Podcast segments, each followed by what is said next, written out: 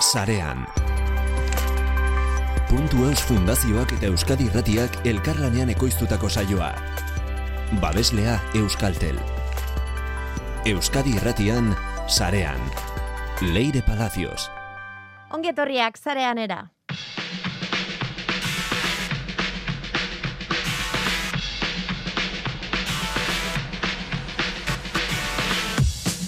Inguru digitalean Euskarak bizi duen egoerari zo egin eta lan hildoak ezagutuko ditugu gaur. Horretarako, zareanen, hiru aditu izango ditugu.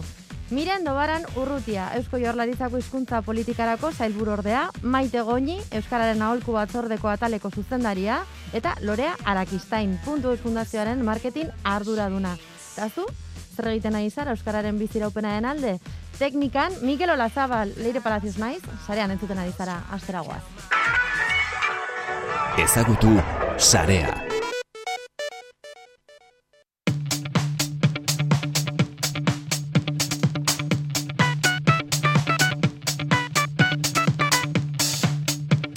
Gaurkoan, zuzenean, mamira sartuko gara. Miren dobaran urrutia, Eusko Jorlaritzako hizkuntza politikarako zailbur ordea, ongi etorri azterean era, miren.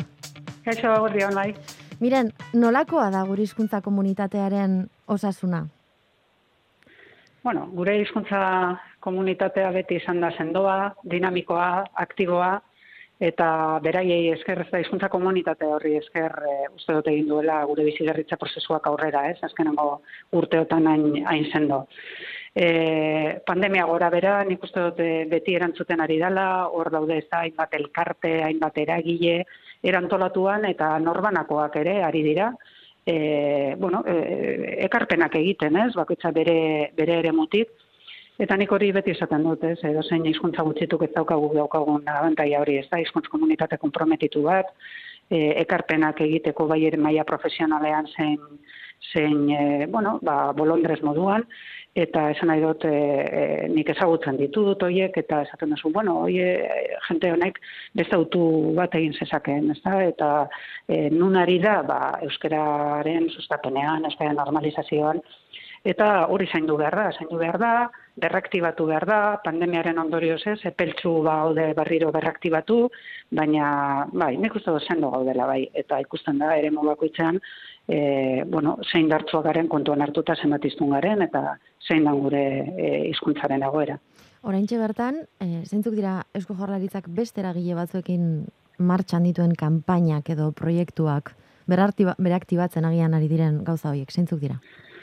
Bueno, gure e, estrategia beti izan da e, gizarte eragileek eurek ez e, bizi direlako e, kaleetan, e, eguneroko bizimoduarekin e, harreman zuzena daukatelako, beraiek, e, e, bueno, azitako proiektuak e, laguntza, ez? Da, ari gara Wikipedia, mundu guztia dakien moduan, ba, izarte eragileek azitako e, proiektu bada, eta, bueno, ba, lankidetzari esker, eta gure laguntzari esker, eta beraiek hain dinamiko direlako, ba, momentu honetan hogeta mabi, hogeta maikagarren postua nortza gabiltza, ez da.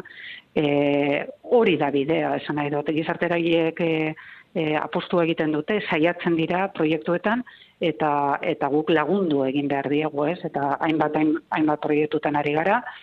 Une honetan ikuste dut garrantzitsuena dela e, eremu informalarena, eremu informalean ere e, eragileak hor ditugu lanean eta ordenatu behar dugu, bueno, ba, koherentzia bat emateko, ez da, hainbeste ume eta gazteri aukera emateko e, e, bueno, ba, koherentzia hori lortzeko, eremu akademikoan duten euskararen presentzia hori bermatzeko beraien eremu informalean, e, gozatzeko eremuetan ikusteko e, beraie konturatzeko euskera ere praktikoa dela, ez? E, hori e, ondo dakigu gaztentzako e, gaztek ez daukate inolako arazorik euskerarekin, ez daukate e, bueno, e, ari dira euskera ikasten eta sentitzen dira euskaldun, e, atxikimentua dute e, hizkuntzarekiko baina esaten digute ez dela praktikoa. Mm Ez dela praktikoa ere batzuetarako, eta hori entzun zaie eta e, eman aukerak, ez?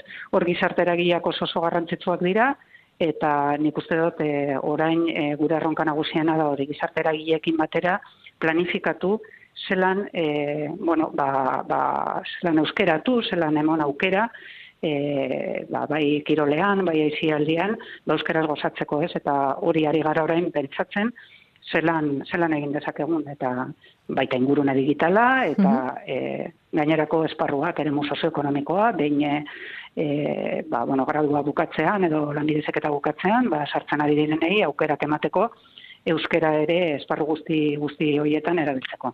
Deteketatu beharko bagenitu euskararen erabilerarekin lotuta gehien keskatzen duten esparruak ezin bat aipatu, ez? Hainbat aipatu dituzu oraintxe bertan. Bai zialdia, bai eremu sozioekonomikoa. Bai, nik uste dut orain e, gure erronkarik nagusienak direla eremu sozioekonomikoa eta e, bueno, esparru informal hori, ez da? Azkenean, bueno, e, enen gure gizarteak egin duen autua, ez da, e, zene alabak euskera zestearen aldekoa izan da, naiz eta familia askotazko gure ikaslen ardiak baina gehiago e, gehiago ketzaukate aukerari euskara erabiltzeko etxean. Hori oso autu sendoa da.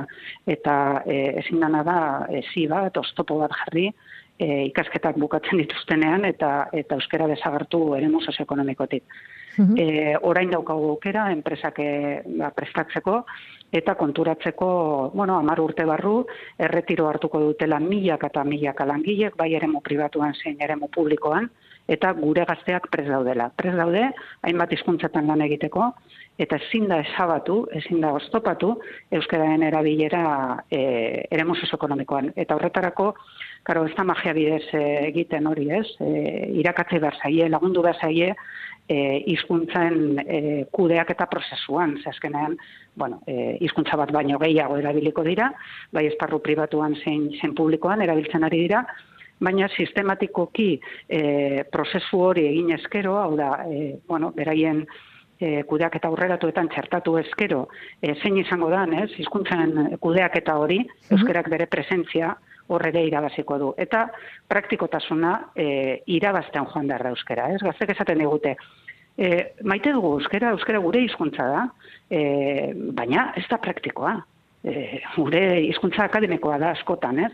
Orduan, bueno, ba, milaka eta milaka gazte horiei, eman da e, aukera praktikotasun hori ba, e, probatzeko, eta eta hori da daukagun gauzarik handiena. Atxikimentua egon badago, orain da, eremuak irabaztea, eta horretarako, ba, elkarlanean eta lankidetzan e, egin behar dugu bide hori, ez? Enpresekin, gizarteragiekin, aholkularitzekin, eta gero eremu informala, noski, e, izkuntza baten gozatzeko aukerarik ez baduzu, ba, bueno, ba, emozionalki konexio hori behar bada, ba, askoz bere bajuagoa da, ezta? Mhm. Eta nik uri uste dut lortu daitekela gazteekin batera.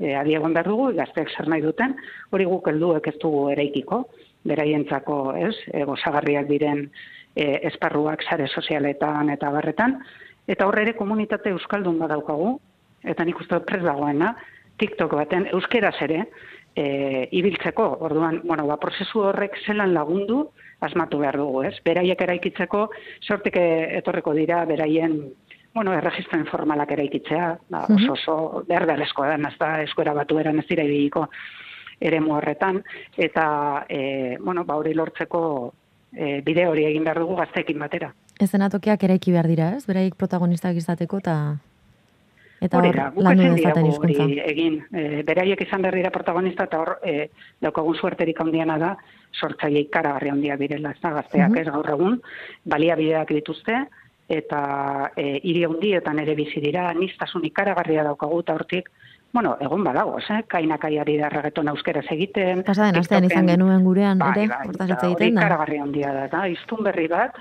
eh, sinolako, ez, problemari gabe, uh e, ari dana euskera sortzen horregaitik, beti esaten dut, ba, e, esaten danean, ez, eta nik irakasle moduan bere eskezintotu, no? onartu askotan, ez, esaten danean gaitasun gutxi daukatela gazte, ez dakizer, bueno, nik uste dut, e, ez da la realitatea. Osa, gure gazteak badira kapaz, e, batxigergoa, lanbidezik eta, gradu bat euskeraz egiteko, ze gaitasun behar da, izkuntza baten badaukate gaitasuna. Ez da goza bada, erreztasuna handiagoa du gutxiago aukiko duten, eremo informalean, eta hori hori lortuko dute, baina kapaz dira ikasteko, sortzeko, regetona egiteko, Orduan, kasu horretan, mm -hmm. bai, azarretzen azasko, ez, esaten dutenean, gazteak, gazteak ez dakite, bai. bueno, parkatu, gazteak badakite euskeraz eta euskaldunak dira. Mm -hmm. Orain, sorditzagun aukera gehiago beraientzako, beraiekin, beraiekin, ze beraiek e, sortuko dute ez da. Ematen du gaitasun gaitasunaren kontu bat ez baldin bada, e, aukerak ematearena izan daitekela nolabait, baina beraiek bideaz bidea irekitzen duaz, batez ere eremu digitalean, ingurune digitala da. E, gehien bat e, ibiltzen dutena eta hor horretan ere e, lan egin behar dela. Em, eremu digitalean edo digitalizaziorako saltoa eskuntzatik egiten da. Eta hor, hizkuntzaren erabilera eta eta hezkuntzan digitalizazioaz egiten den erabilera hori are gehiago euskaraz ere kritikatua izan da. Em, zein da zuen iritzia puntu horretan? Bueno, eh, primitzia bat emango dizut, ez? Eh, ikusteko aurrera goazela. E, begira, gure ikasle askotasko erabiltzen duten Chromebookak mm -hmm. laster, eh, 2008 bieran, ja konfiguratuko dira euskeraz. Notizia zona da hori, oso ona Lortu dugu Googleekin, e, horregaitik dinot, izkuntz komunitate zendoa zarenean, ez da gobernu bat, da izkuntz komunitate zendoa dagoenean atzean, gobernu bat, eta batez ere gizartearen atxikimentua, euskerak aurrera egiteko, baulako enpresa handi baten aurrean ere, e, indarre egin dezakezu, ez da. Mhm. Hori hogeita bian aberria martxan dagoen, e, ia prozesua ia, ia bukatuta dago, eta e, orain hizkuntz komunitate moduan ere erantzun darra daukago, ez? Enpresa hauei esateko e, euskeraz e, konfiguratuko ditugu, ez, daukanak, ez, e, gero bakoitzak ingo du bere autua, baina errealidadea da erabiltzen ari direla, gure ikasle askotaskok, orain arte ba, aplikazio batzuk eta euskera zeudenak ba, erabilia zituzten, baina guk nahi gendun konfigurazio euskeraz, hau da, Googleeko nartzea, gure hizkuntza, gainerako hizkuntzan artean. Eta zira inbeste, baina gu horra gongo gara. Eta orain, ba, seguruenik e, automatikoki, ba, eskuntzakoa e, Chromebookak ba, e, konfiguratuko dira euskeraz, eta gero, ba, apurka-apurka mm, ba, guztiekin, e, gauza bera egin, ez da, lortu daiteke. Mhm. Eta hori guretzako zonatiziona da. Bai, balde batetik garrantzitsua delako, bai e, Euskarak korpusa izan dezan eremu digitalean, baita ere, e, eremu digitalak, inguru digitalak, jakin dezan guk euskaraz egiten dugula. Bai ordenagailua konfiguratuta daukagulako edo bai telefono mugikorra konfiguratuta daukagulako euskaraz. Em, beraz, ere, ere digitala estrategikoa da euskararen bizira upenerako eta jarraian gurean izango dugu aipatu dut hasieran maite goini euskararen alku batzordeak egindako gomendioen berri e, izan dezagun naiz eta maiatzean aurkeztu zen. Em, alor horretan zein da planteatzen duzuen lan hildoa? Zeintzuk dira kezka nagusiak? Bueno, hor guk, e, maite goinik asko sobeto gero azalduko du, ez da zein dan gure bide horria, guk mm -hmm. eraik duen bide horria datozen urteotarako izan da, bueno, barri honetako aditu eta arituekin batera, ez? Beti esan dugu, suerte handia daukagula, eta gobernu batek egin behar duena da, adituek, arituek, eta egunero dabiltzatenek, eta zaintza hori, teknologiko hori egiten dutene ikasu egin, eta eraiki bide horri bat e, datozen irula urteotarako. Hori ari gara garatzen, eta erakusgarri, ba, e, orain dela gutxi egin dugun, kanpaina hori, ez? E, claro, euskeraz nahi baditugu e, mugikorra konfiguratu eta e, euskeraz konfiguratu behar ditugu, ez? Enpresa esateko, e, hemen badagoela hizkuntza bat, e, kultura bat, eta munduari esateko hemen gaudela, ez? E, horrezagaitik egin genuen lehen itza euskeraz kanpaina hori, uh da alik eta mugikor gehien, ez? Aldirenak bentsat, euskeraz konfiguratzeko eta lehen eitza bere e, euskeraz erabiltzeko. Ze, azkenean gu e, negoziatu behar dugunean ez da enpresa hauekin beraiek datuak behiratzen dituzte. Datuak dira. Eta zu basoa gauza bat eskatzera eta enpresa handi bateke ikusten badu inork ez duela erabiltzen euskeraz egindako e, edozen programa ba, ba, erantzuna da zertarako. Eh? Orduan, e, e, kontzintzia hori ere hartu behar dugu, eta erabili euskeraz dagoen guztiak, guk ere presionatu alizateko, enpresa guzti hoiei, eta gero eraiki, ba, orain eraikitzen ari garen moduan, ba, Wikipedia bat, Twitterren dagoen movimendua euskeraz, e, TikToken, ez, e, gazte batzuk mm, ari direna euskeraz egiten, hau da, bakoitzak norberak inolako e, bastakit, e, problemari gabe euskeraz eraikiz e, e, egiten dioten ekarpena hizkuntzaren hizkuntzaren normalizazioari ikaragarri handia da. Eta nik beti esaten dut guk egiten ez duguna guri inork ez dugu egingo. Gara e, momentu honetan 800.000 hiztun eh hizkuntza gutxitu bat gara gustatuko litzai guk eden dena euskera egotea hau da ba, etxe komando hartu eta bai nahiko genuke, ez da, Mhm. den den euskeraz izatea ez da posible, eta guzaiatu garena bide horrian da, e, bueno, e, helburu egingarri errealistak eraiki guztion artean, baina jartzen ditugunak joan betetzen. Apurka-apurka joan betetzen, eta bidea egin, ez? Horretarako zer behar dugu, ba, norbanakoen, e, bueno, kompromesu hori, e, ze gainerako hizkuntza hegemonikoek ez dute behar, ez dute behar, baina guk bai. Eta gero, ba, ba, bidea egin, batez ere lehentasunezkoak, lehentasunezkoak diren e, e, kontuetarako ingurune digitalean, ze badakigu gure hizkuntza horrez badago, desagertuko inakela, ez da? Azkenean, hor bizi gara denok, eta hor egon beharra daukagu, baina pentsatu beharra daukagu, neurtu indarrak ondo, eta joan hori, ba, kasu honetan bezala ez, da? Baina kostatzen Eh, zaigu ikustea, ez? E, ingurune digitalean ez baldin gaude, desagertuko garela. Apokaliptikoa ematen du, baina kostatzen zaigu, benetan, ulertzea horrela dela. Kostatzen zaigu, baina norberak egingo balu ez, halako ariketa bat esateko zenbat ordu ez, e, botatzen ditut nik, ez da, eremu digitalean, sare sozialetan, egunero, egunero, mugikorrak esaten digu, ez? Mhm. Plataformetan, ba, guk daukagu, gaztek 6 azpi ordu ematen dituzte.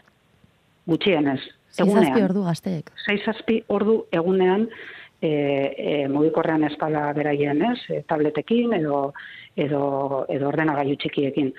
Horrek esan nahi du hor bizi direla, ez da bizimodu bakarra da, eta horrari gara orduak eta orduak, eta hor euskerarik ez badago, ba, ba, hor dago euskera ikasteko, euskera e, disfrutatzeko, bueno, ba, olatu hori eta eta kula den hori galdu egiten duzu, ezta? Mhm. Orduan horrexagaitik konpromesoa behar da, e, gobernua gaude edo jaurlaritza dago, ez, enpresa handi hauek presionatzeko e, eta eta euskera hor jartzeko, baina gero datu batzuk, e, emaitza batzuk eron behar dira, ez? Mhm. Eta esan begira zenbat garen, eta eta interesa dauka gure hizkuntza komunitateak hau erabiltzeko e, euskeraz, ez? Nik gaztengan konfiantza handia daukat, oso sortzaile potenteak ditugu alde horretatik eta aktibatu beharra ditugu, ez? Aktibatu kritika gutxiago, gazteei, kritika gutxiago, e, zuzenketa gutxiago, eta utzi beraiei e, bueno, sortzen eta eta eragiten, ze beraien gustokoak diren edukiak beraiek sortuko dituzte ez gobernu batek, ez helduek, beraiek eta era natural baten ba ba dezakete bidea besta osa bada ikasle gazteen eri e, ba, bueno, hori eskuntzatik eta e, hortik ja konfiguratu behar dizkiegu dizkiegu gauzak eta gailuak, ez da? Baina e, gazteek egingo dute, oin laguntza bat behar dute eta hori planifikatu beharra e, daukagu, baina nik esperantza badaukat, noski. Berraktibazioa hitz egin duzu, eta datorren urtean berraktibatuko dira berriz ere e, korrika eta euskaraldia e, bi, bi ekimen, bi ariketa, gakoak direnak euskararentzat. Em, aurreko edizioetan baino indartsuago, espero aldira edo espero alda euskaraldia behintzat. Zeiaz ibili ginen ez eszenatokia etzan, etzan onena izan inorentzat. Bai, normala da, ez da? Halako pandemia bat sekula ez dugu bizi eta eragina dauka personengan, e, eragin ikaragarri handia izan du, ba, gu kaletarra garelako kalean gustatzen zaigu eta kalean ere ikitzen dugu, ez da, harreman asko eta proiektu asko eta ezin izan da.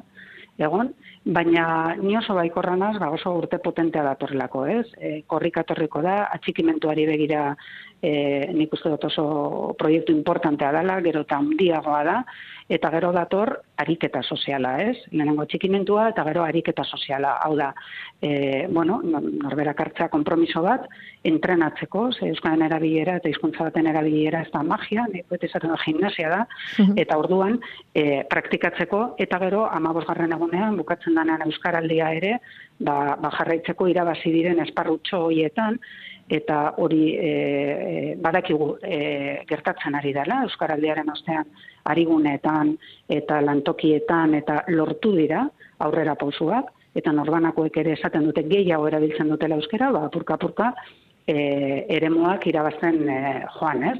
Hori da, e, batez ere helduei begirako ariketa bat, eta beti izaten dut helduak ba, izan behar dugula eredugarri. Ez duela balio, gaztei esatea eta umei euskaraz hitz egin behar dutela, eta gu ba, poteoan eta kuadrian eta leko guztietan gazteleraz, ez? Orduan, e, nik bai e, espero dut, berraktibazio moduko bat, nik uste dut jentea oso animatuta datorrela konsiente delako, ez? Ba, esaterako e, e, umeek eta aurrek galdu dutela kontaktu euskerarekin pandemiaren ondorioz, pentsa hirietan eta herri handietan bizi diren gazte hoiek.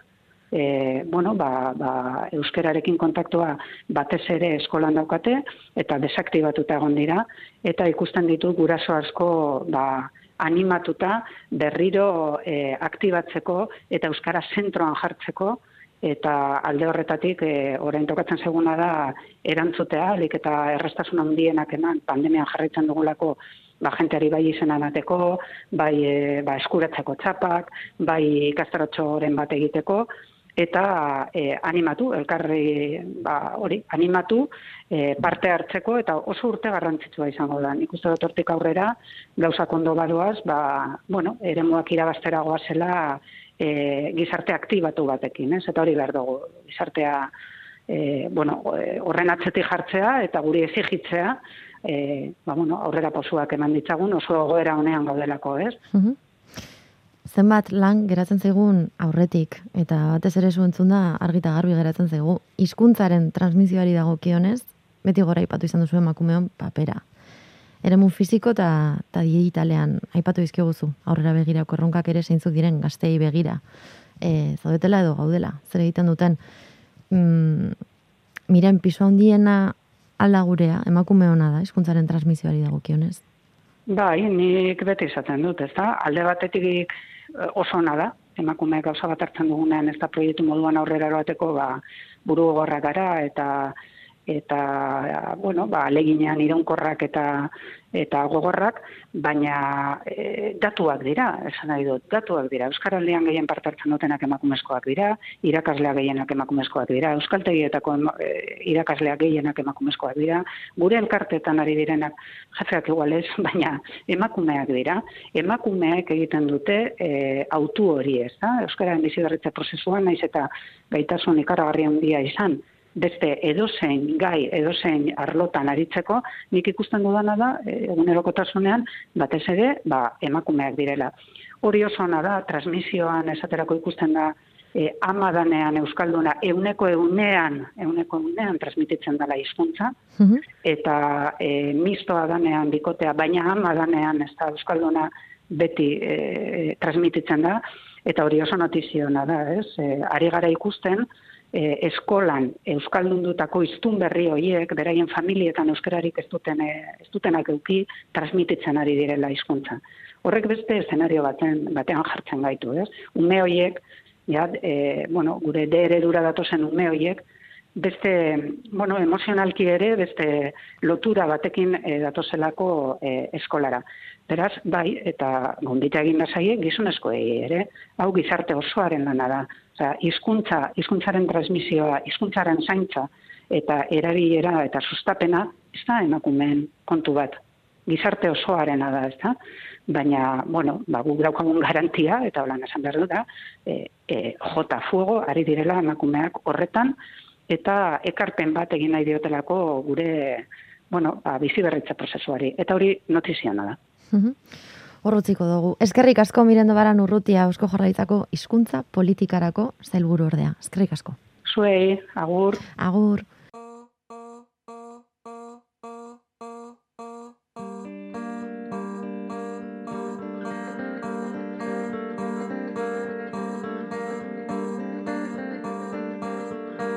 Itzali dira argiak zaude bakardadean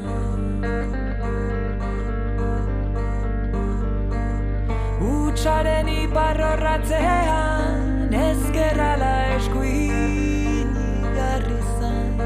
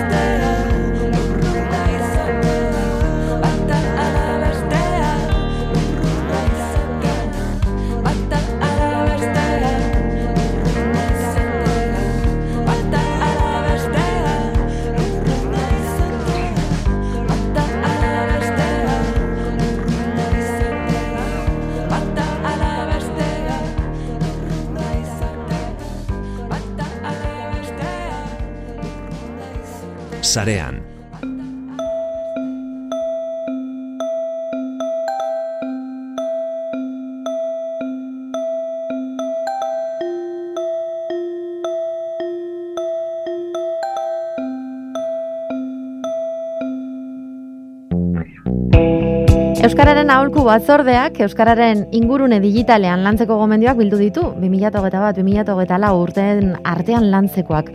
Maiatzean aurkeztu zuten, bidea luzea da, arnaz luzekoa izango da gainera. Horiek ezagutzeko batzorde ataleko zuzendaria Maite Goñi gonbidatu dugu. Ongietorria Maite, zelan zaude? Eskarrik asko leire, ongietorria zenitu nahi. Eskarrik asko gombidapena bat.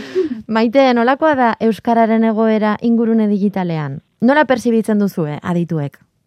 Bueno, nik uste galdera arriskutsu xamarra dela, eh? Ze, pertzeptzio kontuak badakizu zer diren, ba, norbeak ikusten du edalontzia erdi utxik, erdi beteta, orduan horregatik eta gero hitz egingo dugu pentsatzen dut oso garrantzitsua da datuetan oinarritzea, ba, ba, behatzea, ez? Ze, ze nola guazen, nora joan nahi dugun eta zertan gabiltzan. Baditugu batzuk positiboa antzekoak direnak, ez izan liteke ba, e, baditugu tresna teknologikoak, garapen informatikoak e, euskaraz daudenak, eta horiek ezinbestekoak ba, bizira, bizindar digitalerako, edo Wikipedia, Mhm. e, Wikipediaren artikuluak, e, kopurua, kalitatea, e, egiten ari diren egitasmo ezberdinak, baina hori baina asko ez gehiago da ingurune digitala, orduan, ba, ba, pertzio baino gehiago nik esango nuke behar duguna dala datuetan oinarritzea. Mhm, Datuetan oinarritu, oinarritzea, titular horrekin geratuko gara. Baina, momentuz, zertan datza, edo zerk osatzen du bideo horri hori?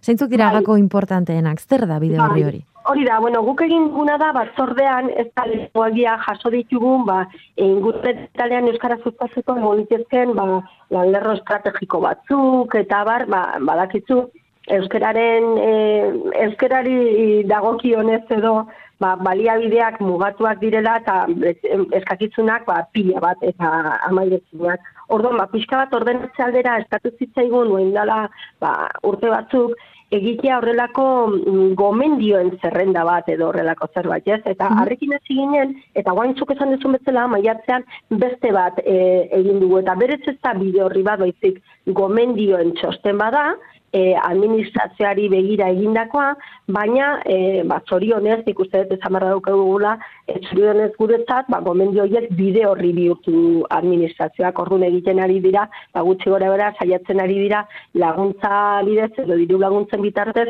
ba, guk emandako gomendio horiek ba, betetzen, ez? Mhm. Eta pixka bat nahi baduzu zehaztea gehiago Bai. ba, lanlerroak eta bat, ba, esan itxezke, e, Euskarazko eduki digitalak sustatzea, Mhm. oso importantea da lan lerro hori, eta batez ere dakizun bezala, ba, gaztei begira. Ze, arrisku handia dago ingurune digitalean bereziki, bezala ere bai ikusten dugu kaletan eta barrez, ba, gure gazteek e, e, pasatzen dira oso erraz gaztelaniara, nola ez, e, asko ikusten dugu, eta eta hori ba, non nahi, eta e, ingurune digitalean asko baita beste, beste hizkuntza batzuetara. Orduan, hizkuntza hegemonikoak ingurune digitalean inglesa izan litezketak eta eta ikusten ari gara ba ba ez dutela arazo handiegirik pasatzeko hizkuntza batetik bestera eta bat. Orduan hor ingurune horretan nahiko baztertuta geratzen da euskararen presentzia erabilera eta bar. Bai. Eta hori lotuta doa baita ba, ba zer dago euskaraz, ez, zer ikus liteke, zer e, kontsumitu liteke adibidez hezkuntzan ze baliabideak daude, eh, ba, infografiak, bideoak, tutorialak, horiek denak, ba, ba, kontsumitu izateko egon egon behar dira. Orduan hori izan izateke linea bat, ez? Euskarazko eduki digitalena, baina gero badaude, ba, tresna, aplikazioak eta bar, oso garrantzitsuak, hizkuntza teknologian eta bar, gero nahi bali badezu, ba, bakarren batean sakontzea, eh, saiazu, eta sakonduko dugu, eh? baina pixka gainberi giratzeagatik, ba, euskarazko tresnaren munduan edo, edo e, kasu horretan hizkuntza teknologiaren garrantzia azpimarratu behar da, ez? Eh, Mhm.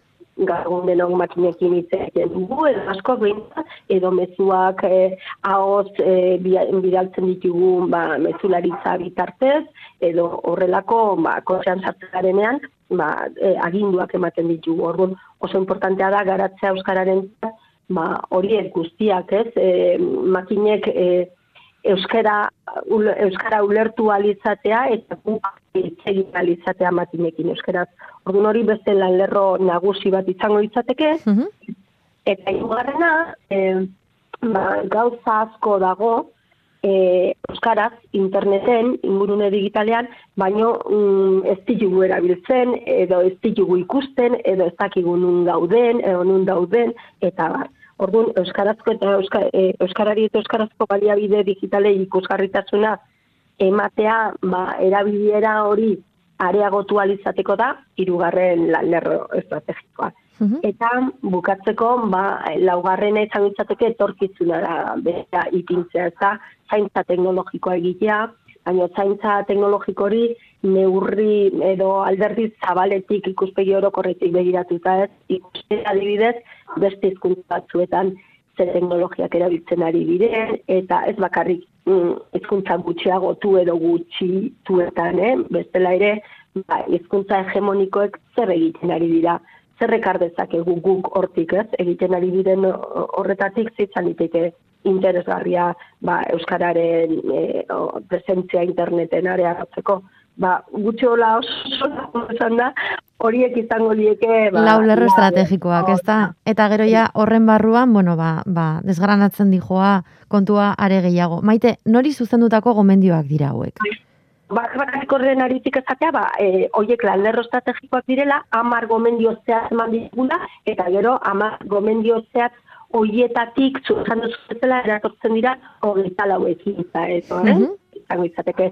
Eta e, e, nori emandako gomendioak batez ere administrazio guztiei emandakoa da, ze administrazioak eskatutakoa da, ez? Euskararen aholku bat zordea da, ba, gutxi gora bera, e, bueno, gutxi gora bera ez, e, e, organo bat, ba, gomendioak ematen dituena Euskararen sustapena erako alderdi ingurune ezberdinetan. Gure kasu konkretuan gure batzordea da ingurune digitalari dagokiona, ez da orduan ematen zaio Euskararen aholku batzarde osokoari gomendi hoiek eta bere egiten malima dituzte, ba, orduan e, maia eratzen da gobernu mailan etsailez berdinetan ba, kontuan izan ditzaten e, ez bakarrik diru laguntzetan, baizik akzioetan edo hartu beharreko erabakietan ba, kontuan izan ditzaten lan lerro hauek edo gomendio zuzen hoiek. Eta ez genuke e, gure helburua da ez bakarrik administrazioan geratzea, baizik e, erabakiak hartzeko mm, ba, aukera almena duen edo nork ere e, ba, jarraitu ditzan, ez? E, kontua da, denok batera egiten malima dugu hildo batetik jarraitu edo denak batera e, egiten malima dugu indarra ere horretan markatutako lerro batzuetatik ba, interesgarri etxanitekela ba, areagotzeko. Ez? Bueno, ba, pixka bat, berez e, administrazioari izan izateke erantzuna, baina baita ba, almena edo erabakiak hartzeko e, duen e, edonori. Eta erraz elkar ulertu duzu ez duen artean, batzordean? Eltzeko... Gomenditara iristeko. bai, hori da, guztia badostu alizateko.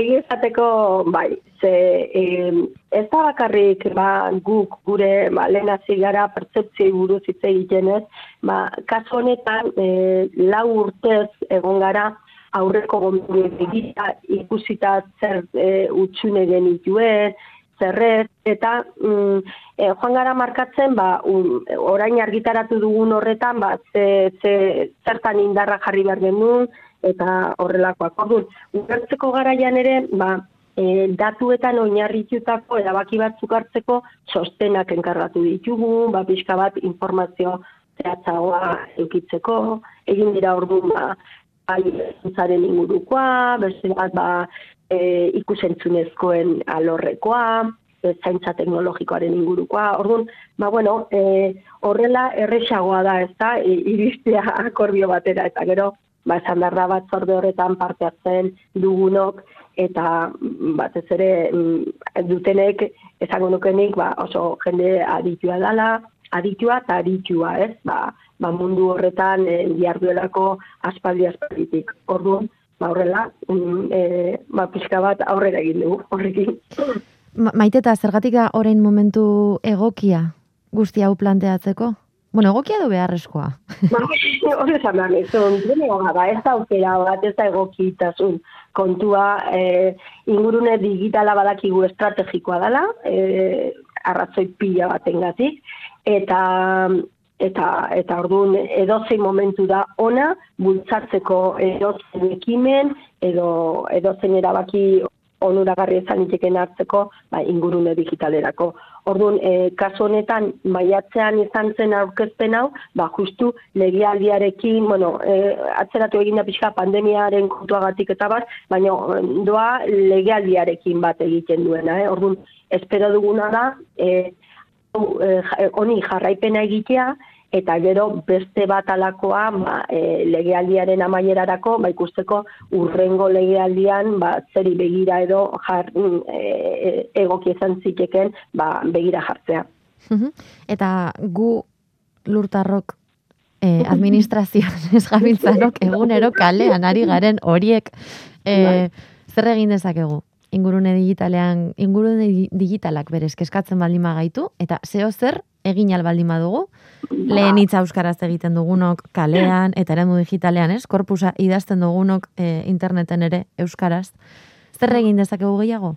Bera, ba, leire, eta galera ematen du askotan horrelako gauzak ere administrazioaren eskutzen direla. Bueno, ez da, ez da gure kasua, ez, badakizu ingurune digitala euskaraz edo komunitatea badagoela internete euskaraz e, ezterako puru zitzugarriak, baino baina bai oso ekimentsuak, ez hori gure alde daukagu, baina bestela ere e, komunitate ekimentsu horretan parte hartuta ere, e, edo ez hartuta, ba, badaude gauza batzuk egin ditzakegunak, ez? Bat ere, bat izan iteke guentxe bertan ez hori, ez? Lehenit euskaraz egitea eremu digitalean, ez bakarrik fizikoan, eta horrek nahi du, ba, gure ordenagailuen konfigurazioa euskaraz izan dadin e, jartzea, edo euskaraz jartzea, e, zergatik da garrantzitsua hori.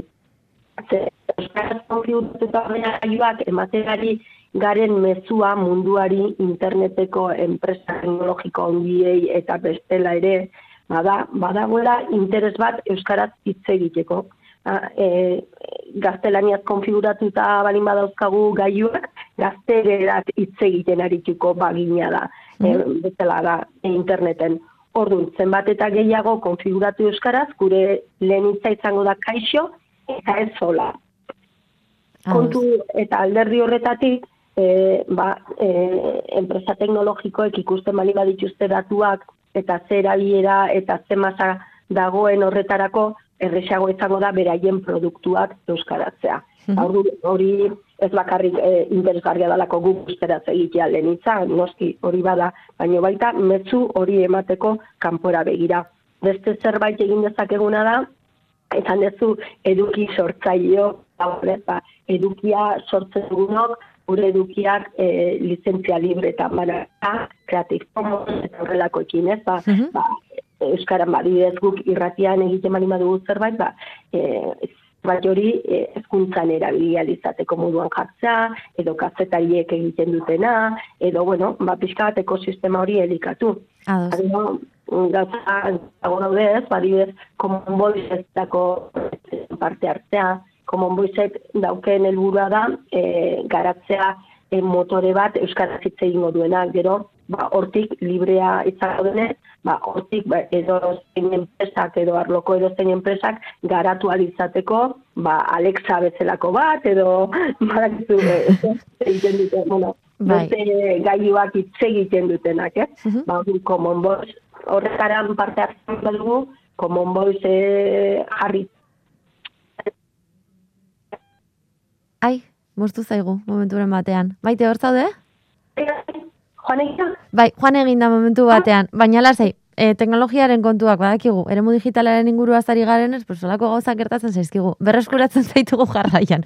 Common Voicearekin geratu zara. Bai, hori da, ez dakit noan esan nuen, baina, bueno, egitasmo interesgarria da, esan nahi dut, motore libre bat garatza da. Bai. Orduan, esatzen gara, webgune horretara, e, interneten bilatzailean jarrita Common Voice, Voice, Bai. ba, e, euskaraz elikatzeko aukera izango dugu, hau da, norbanako grabazioak egiteko. Esaldiak azaltzen dira, eta gu bakarrik mikrofonoari klik egin botoi gorriari, eta grabatzen az gaitezke. Orduan hori ekimen simple bada eta oso eraginkorra ze behar dira ahots ezberdinak, e, neska mutilek bezalakoak edo norrenak, Mhm. ezarrak, helduak, e, txikiak, bueno, e, motoreak alik eta ba, ezagutza gehien izan dezan, ez? Orduan hor ere parte hartu liteke, Ados. eta bueno, batez ere, esango nuke taia bukatzeko honekin, zer bestela etxeko lan gehiago igual, baina azkeneko bat izan liteke erabiltzea. Erabiltzea, erabiltzea euskara ingurune digitalean ari garenean, eta eh, txiokatzen dugunean, edo Instagrameko post batean, edo TikToken bideo egiten dugunean, edo, edo zen etxokotan aritzen garenean, euskaraz bizitzea. Eta geratuko naiz, e, aipatu duzun beste gauza batekin, maite, oso importantea. Aritzea, importantea, baina sareari esatea, euskaraz ari zarela ere, garrantzitsua. Bai, bai, oso, oso, ni horrekin geratuko nitzateke ere, bi ideia horiek oso interesgarriak dira. Aritzea eta gero kontziente izatea, ez guk mm, gutako bakoitzak ere gure ekarpen handia egin dezakegula, naiz eta txikia denik iruditu. Eskerrik asko maite goni, sareanen egoteagatik. Oso ondo, eskarrik asko zuei gonbidatzeagatik, nahi duzen arte. Ibili sarean.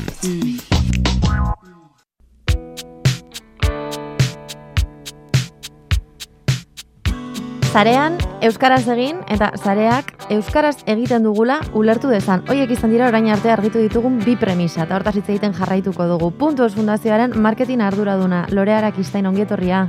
Kaixo leire eskerrik asko. Zein, zein tresna ditugu e, bi kontu horiek egiteko? Hau da, zarean euskaraz egiteko, edo euskara gehiago egiteko, edo beste hizkuntza batzuetan dagoen euskaraz egiteko, eta sareak ulertu dezan euskaraz egiten dugula. Euskal erabiltzaile garela. Beno, guk sarean egiteko dauzkagun tresnen ondorio izango da e, gainerakoek ulertzea euskaraz ari garela, ez? Eta da, maila individualean edo pertsonalean e, daukagun baliabiderik e, zakit, garrantzitsuena edo eraginkorrena da, eta agian hitz egin duzu horren inguruan, ba, gure gaiuak mugikorra nabigatzea, giak hori guztiak euskaraz jartzea, lehen hitza euskaraz eman dezaten, ez bakarri guk eduki mailan euskaraz nabigatu dezagun, baiziketan e, teknikoki gainerako ekulertu dezaten gure hizkuntza lehen etxia euskara dela, ez euskaraz jaso nahi ditugula edukiak. E, hori egitea ez da zaila, hau da, nabigatzaiaren ezarpenetan edo mugikorraren ezarpenetan nahiko erraz egiten da, baina bueno, e, eskaintzen ditugu tresna batzuk prozesu horiek errazteko mugikorretarako aplikazio bat, e, Google Playin deskargatu daitekena, lehen hitza dauka izena, eta e, lehen hitza izeneko beste plugin batzuk ere e, e, nabigatzaileak euskaratzeko. Hoiek lehen hitza puntu ez webunean ere aurkitu daitezke, aplikazio hortik ere deskargatu daiteke, eta horiek lagunduko digutena, ba, bueno, prozesua automat, automatizatzen edo errazten non labait gure gaiuak e, euskaraz jartzeko. Gainera orain, e, mugikor gehienak euskaraz jartzeko aukera dago. E, gutxiengoa dira zen direnak euskaraz jarri. Zagartxoarenak. Zagartxoarena ezin da euskaraz jarri interfazea, baina e, posible da euskara, le, euskara lehen e, teknikoki gainerako ekulertu esaten euskaraz jaso nahi dugula edukia. Hori, hori posible da. Beraz, bueno, bara pausutxo bat. Eta ez gehienak bai, eta asko gainera aukera eskentzen duten hizkuntza ranking bat ezartzeko da lehenengo euskara dela dirazi, baina bigarrena zein nahi dugun izatea. Lehen euskara lehenesten genduenean, euskara ez bat zegoen jaso nahi genduen eduki edo aplikazio hori, ingeles ez jasotzen genduen gehienetan, jendearen hori traba apur bat bazen, eta orain aukera badago, mugikor batzuetan, modeloaren arabera, lehenengo euskara jarri, eta bigarren adibidez, ba, gaztelania edo frantsesa jartzeko da, ranking bat osatzeko gure gustoko hizkuntza horiekin. Mhm. Bueno, behintzat, e, aukera badaukagu egiteko. Lehen, lehen hitza euskaraz puntu eus, esan duzu. Lehen hitza puntu eus. Ai, barkatu. Oraindik. Daramat lehen hitza euskaraz ezaten bain eta berriz, bain eta berriz aio zoan zer, eta ja geratu naiz horrekin. Lehen hitza puntu eus, eta bertan, e, jeitxe dezakegu bai e, nabigatzailean, bai ordenagailuan, e, bueno, euskaratzeko e, tresna edo modua, ez? Hori da, bai. Eta horrez gain, e, Lorea, badago beste tresna bat e, askoren bizitza erraztu duena. Izutzaiak, ez da? Bai. Izutzaiak. Gurea bai. Gurea bai. Ni oso eskertuta nago izutzaie neuronalaren garatzaiei. Bueno, ere esango Bai. dugu, itzultzaileen lana ez duela kendu. Hau da, itzultzaileak jarraitzen ditugula behar izaten, baina itzultzaile Bai. automatikoek erraztu digutela bizitza pur bat. Bai, bai, askartu dute, prozesuak askartu dizkigute. Eta nik uste dut izutzaileri ere, segurazki eh, laguntzen diela.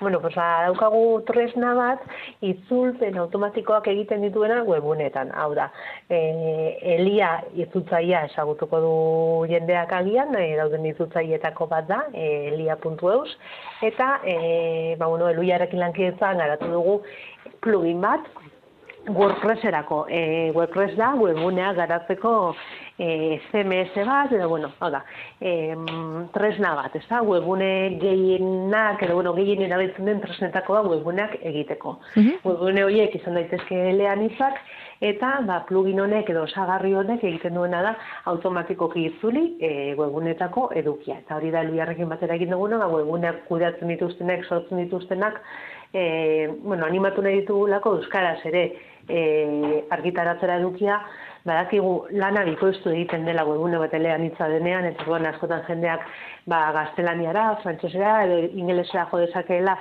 jende gehiago kulertze aldera, eta honekin, ba, bueno, e, lan osagarririk eman gabe, aukera ematen duguna webgune eleanitza, webguneak euskaraz ere e, argitaratzeko eta edukiz elikatzeko aukera osagarri honekin. Gainera puntu duz dominio duten webgunentzat doan da, eta bueno, gure webguneko puntu, domenioak puntu dauz webgunean, eskaintzak atalean, hor badago informazioa, nola eskatu, laguntza gidak, e, behar den guztia. Mhm. Aipatzen genuen aldez aurretik ja lurtarrok kako txartean zer egin genezaken gure egunerokotasunean ingurune digitalean euskara egon eta ontsi bertan ezagutu ditugu bi modu. Lehen hitza eus eta elia WordPressentzako. Bi tresna horiek behintzat guztiontzat era, e, erabilgarri eta eta erresak ez da lorea. Ez dago aitzakiarik, ez dago Ez dago, aitzakiarik. ez dago, ez dago, ez dago. Eta laguntza berrezen eskero, deitu galdetu eta saiatuko gara laguntzen. Eskerrik asko Lore Arakistain. Zeuri, agur. Agur.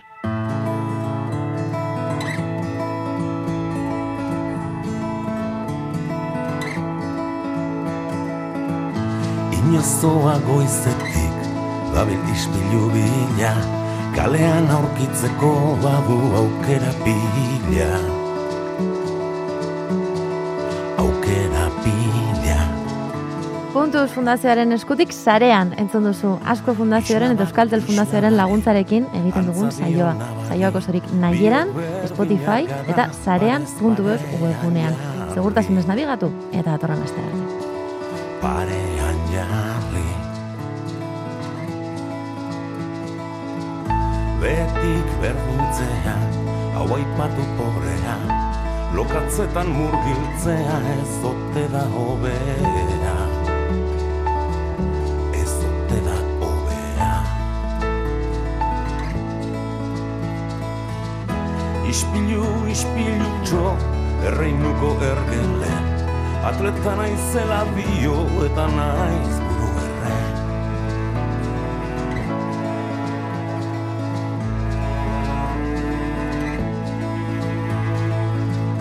Berdinak eta lauak zango biko ispilu. Simetria triste honek biok berdindu gaitu. Berdindu gaitu. Ispiluak diztira, omen bere bertute. Bi ispiluk parez pare zer isladatzen dute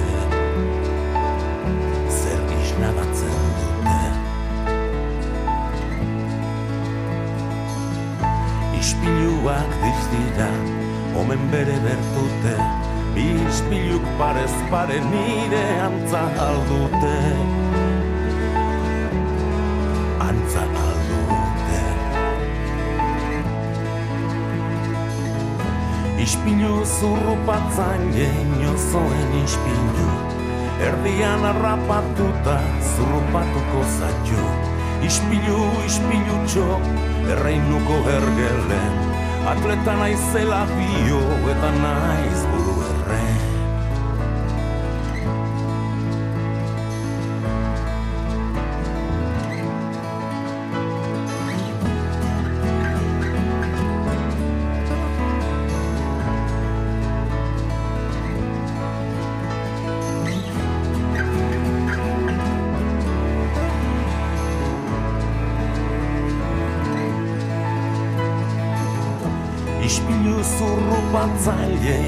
inozoen ispilu Erdian harrapatuta zurrupatuko zatxu. Ispilu, ispilu txo, erreinuko ergelen Atleta naizela bio buru erren